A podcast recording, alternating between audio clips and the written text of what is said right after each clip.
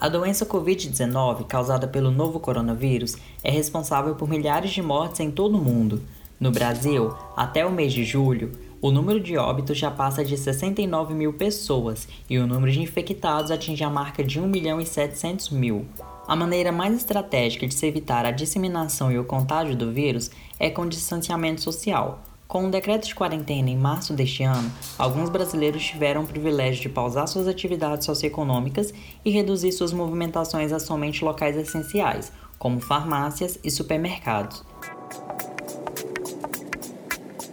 Apesar do aumento diário de casos depois de cinco meses de confinamento, muitas cidades flexibilizaram as restrições e ignoraram as recomendações sanitárias. Com isso, a discussão sobre a necessidade de realização de teste em massa ganha mais importância, como afirma a Organização Mundial da Saúde. Para conversar sobre os tipos de exames que detectam a presença do vírus no corpo, explorar os desafios e as perspectivas, conversamos com o professor do Departamento de Bioquímica e Biologia Molecular da UFV, Gustavo Bressan, bioquímico e doutor em Biologia Funcional e Molecular. Existem basicamente três tipos de métodos de detecção da Covid-19. O primeiro deles se baseia na detecção genética do vírus. Então, a amostra do paciente ela é coletada, ela é processada e utilizada para a detecção do material genético do vírus e dando o diagnóstico que o indivíduo está, né? se ele está contaminado ou não, né? se ele está infectado ou não pelo vírus. O segundo tipo de método envolve a detecção de anticorpos do indivíduo. Então, quando o determinado indivíduo ele é exposto à infecção viral, ele vai desenvolver uma resposta imunológica contra aquela infecção. E essa resposta imunológica a gente pode conseguir é, identificá-la através da detecção de anticorpos, tanto em estágios iniciais da infecção, quanto, estágio, quanto em estágios mais tardios, né? após o indivíduo nem estar sentindo mais sintomas da doença. Né? São métodos super importantes porque eles indicam principalmente a população que já foi infectada, que já foi exposta à doença. Né? E isso tem implicações práticas muito importantes, principalmente é, no manejo epidemiológico, né? em como é, em definir as pessoas que precisam estar em isolamento, as pessoas que podem voltar ao trabalho. Então, são, são, são métodos que se complementam ao de detecção genética do vírus, tá certo? Terceiro tipo de método ele se baseia na detecção de antígenos virais, ou seja, partes moleculares do vírus que estão circulantes nos fluidos corporais. É um tipo de método que ele vem a complementar de forma bem interessante a detecção genética, porque ela tem alguns gargalos importantes, principalmente a questão do tempo, que é a segunda parte da pergunta que foi feita. Por que, que ela demora?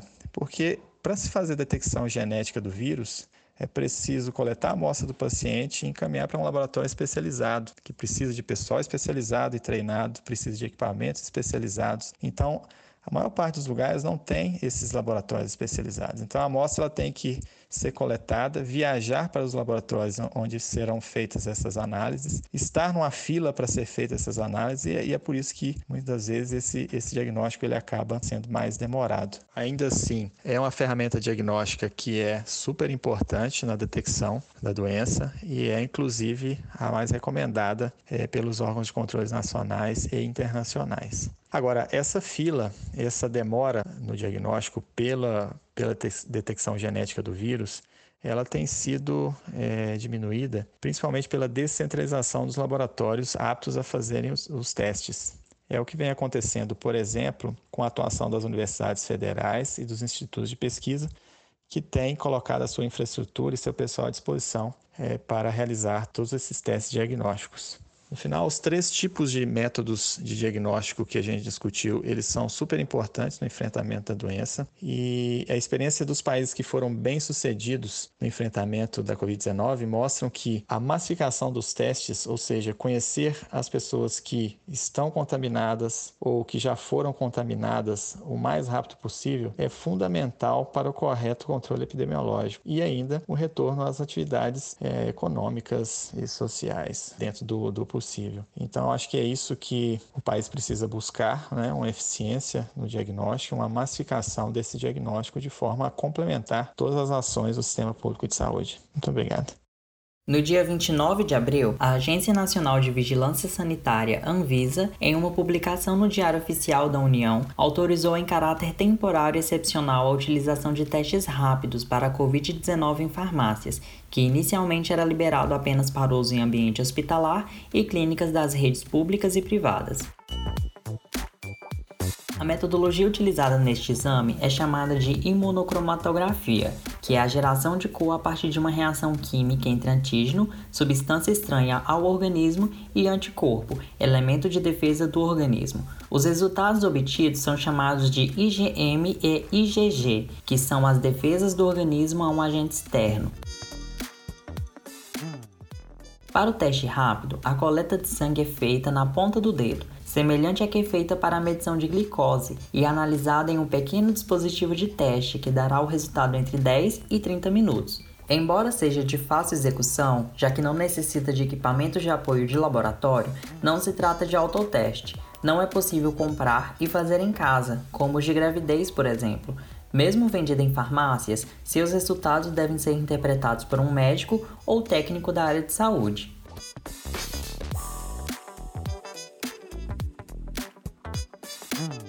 Essa metodologia de detecção parece uma solução viável, no entanto, ela não é de unanimidade entre os especialistas e seus resultados geram controvérsias. O falso positivo e o falso negativo podem dar a percepção de segurança e confundir as pessoas, criando grande risco, sobretudo neste momento de reabertura gradual das atividades. Se o teste for positivo, indica que a pessoa já teve contato com o vírus e tem anticorpos, Contudo, se der negativo, não significa que a pessoa não tenha o vírus. Isso porque o organismo demanda um tempo para a produção desses anticorpos a partir do contágio, chamado de janela imunológica. Somente após o sétimo dia de sintomas de uma pessoa com Covid-19 é possível detectar anticorpos em testes rápidos. A testagem rápida só fornece parte das informações que vão determinar o diagnóstico da Covid-19. Os resultados devem ser interpretados considerando informações clínicas, como sinais e sintomas do paciente. Somente com esse conjunto de dados é possível fazer a avaliação e o diagnóstico ou descarte da doença.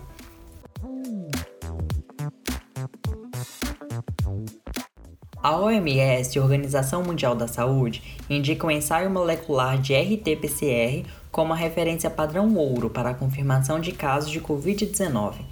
O exame molecular de RT-PCR, que detecta sequências únicas de RNA viral com confirmação por sequenciamento de ácidos nucleicos, é coletado com um swab, uma haste flexível de algodão parecido com um cotonete. A amostra é retirada do nariz ou da boca e enviada para análise em laboratório. O resultado leva de horas a dias para ficar pronto, por conta da grande procura pelo exame e da disposição geográfica dos laboratórios credenciados, como afirma o professor Gustavo Bressan. O RT-PCR é indicado para diagnóstico porque consegue detectar o vírus na amostra coletada já nos primeiros dias de infecção.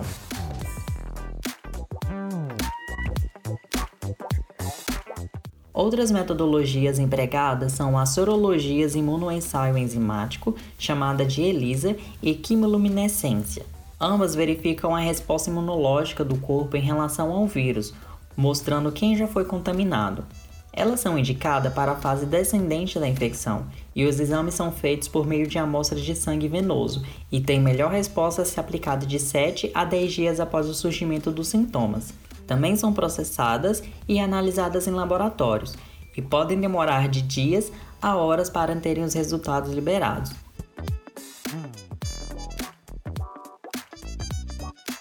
Pelo conhecimento que se tem sobre a Covid-19, todos os três tipos de testes têm seu valor, mas desde que escolhidos e aplicados corretamente, sabendo que seu objetivo não é o diagnóstico da doença, e sim o controle epidemiológico para identificar se a pessoa teve ou não contato com o vírus.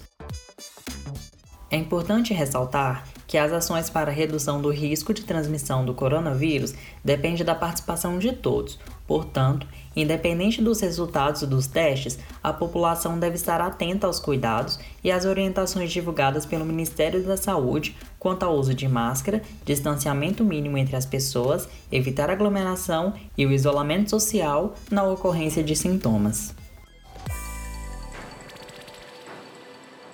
Essa foi uma produção Funarb.